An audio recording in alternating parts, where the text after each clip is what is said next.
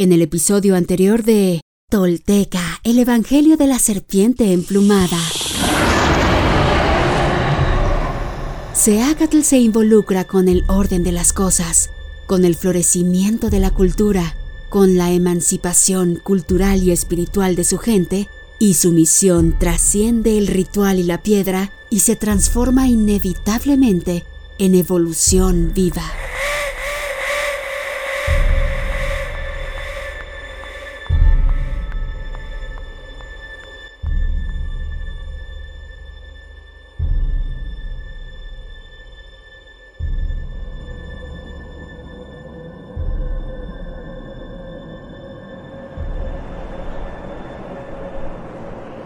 Este es un universo de significados, un océano de simbolismos, un desierto donde cada grano de arena es una persona entendiendo su toltequidad profunda y asumiendo su destino. Así como el profeta, así como el Mesías, así como el elegido, el erguido, el que camina con paso firme, plasmando su huella igual en la tierra que en las estrellas, así como Él, exploramos. Y en ello nos esforzamos porque vale la pena, porque tiene coherencia, porque es lo marcado, porque somos inefables. Dice el Huehuetlachtoli. Se dice que hay heredero al trono. He aquí cómo mostrará su condición. Si baja su cabeza y se inclina con humildad, si mira al pobre con especial consideración, se le infunden respeto, su mísero ceñidor, su manto raído, si al encontrar en el camino una anciana, un anciano le dice, Padre mío, mi abuela, que la paz te encamine, que no tropiece tu pie. La cortesía, la modestia, la humildad, el llanto, el esfuerzo, eso te hará noble, amado, enaltecido. Escucha, Ningún soberbio, jactancioso, desvergonzado llegó jamás al poder.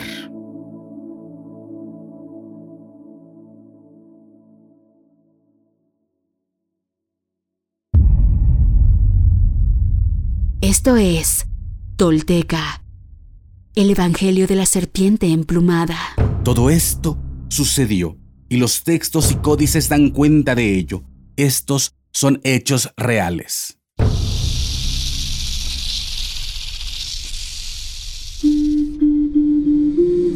quienes logran desentrañar en sí mismos el secreto del todo, se vuelven personas espejo, rostro y corazón. Y en ese espejo nos reflejamos todos como herederos de la náhuac.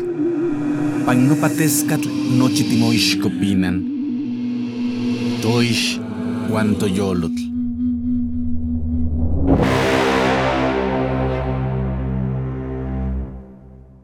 Tolteca, el Evangelio de la Serpiente Emplumada, un podcast basado en la obra de Frank Díaz y producida por Nación Tolteca y Fundación Donde Educarte, para la consolidación de nuestra identidad y nuestro poder como cultura ancestral, vigente en el presente.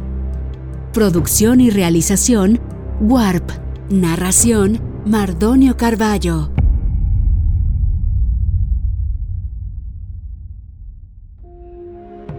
Gracias al éxito de las empresas de Seacat, fue creciendo la población. Llegó a haber tanta gente que hasta los montes estaban cubiertos de casas. Y no había un palmo de tierra que permaneciera ocioso. También crecieron las ciudades antiguas y surgieron otras nuevas, las mayores ciudades que había tenido esta tierra.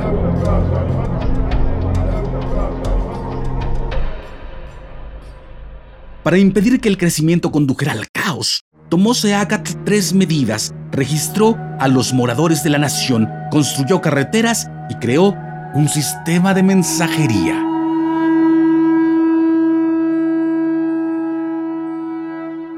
Pidió a todos los moradores que se registraran en algún calpuli agrícola o profesional.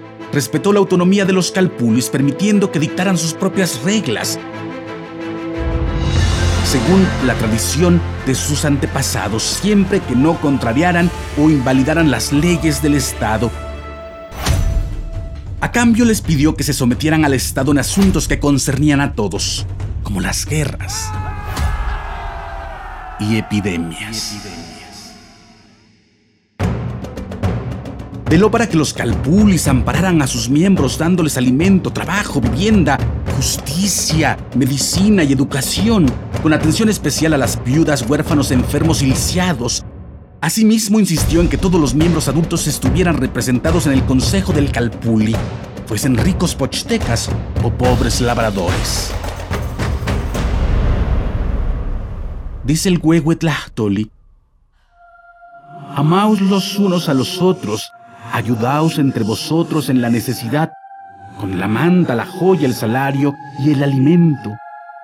Pues no es verdad, no es cierto si desprecias a quienes te rodean Da limosna al hambriento, aunque tengas que quitarte tu comida. Viste al que va en harapos, aunque tú mismo quedes desnudo. Socorre al que te necesita. Aún a costa de tu vida, mira que es una vuestra carne y una vuestra humanidad.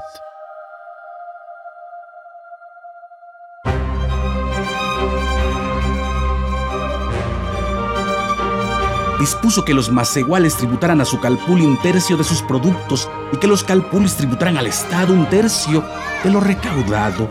Esta medida incluyó a los niños cuyo tributo consistía en entregar bolsas de insectos, con el propósito de sanear los campos. Ordenó a los calpulis que llevaran un tecpanamat, libro de la comunidad, donde dibujaran los límites de sus tierras, reportaran la producción y el tributo, registraran a quienes nacían y morían y apuntaran la historia de la comunidad y cosas notables que ocurrieran. Y les pidió que entregaran a la biblioteca de Tula copia de ese libro para censar a los anahuacas y salvaguardar la memoria.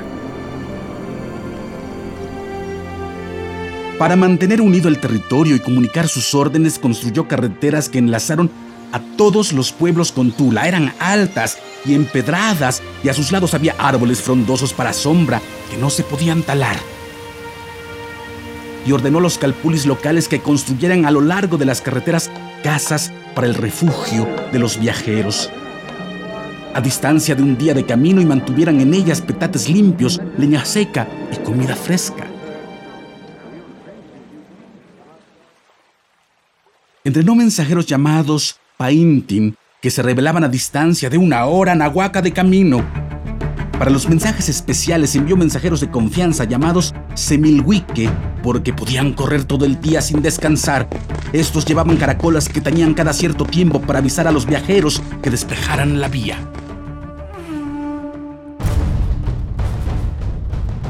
Además entrenó voceros que mediante resonadores colocaban su voz a tal distancia que la gente se asustaba pensando que era arte mágica. Estos mensajes comenzaban en el monte Tzatzitepec, cerca de Tula, y se transmitían como un eco de montaña en montaña hasta llegar a las costas y los desiertos del país. Así conseguía que su voluntad fuera escuchada en todo el Anáhuac en un solo día.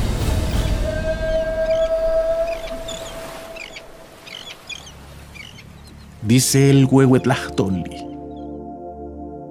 Recuerda al anciano, a la anciana, al indigente, al desdichado, al que no se alegra, al que no es feliz, al que tiene pegado el intestino de hambre, al que no encuentra su casa y vive en confusión, al que derrama sus lágrimas y muerde sus uñas de desesperación, a quienes llevan las manos atadas a la espalda, a quienes en la cárcel de la miseria van penando, a quienes por los desiertos y los montes se fatigan tras el chile y la sal, las verduras y el agua, a quienes son engañados en las plazas y tienen los labios resecos. Pon junto a ti quienes son las manos y los pies del pueblo, no con indiferencia los saludes, ni con negligencia soportéis recíprocamente vuestras cargas, pues tú eres guerrero águila. Ocelot, Eres el sostén y el remedio.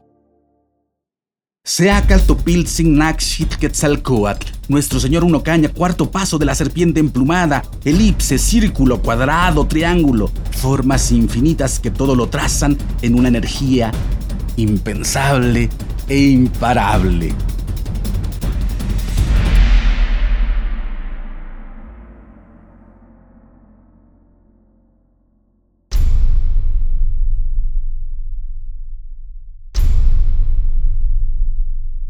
Hoy me pongo de pie, firme sobre la tierra.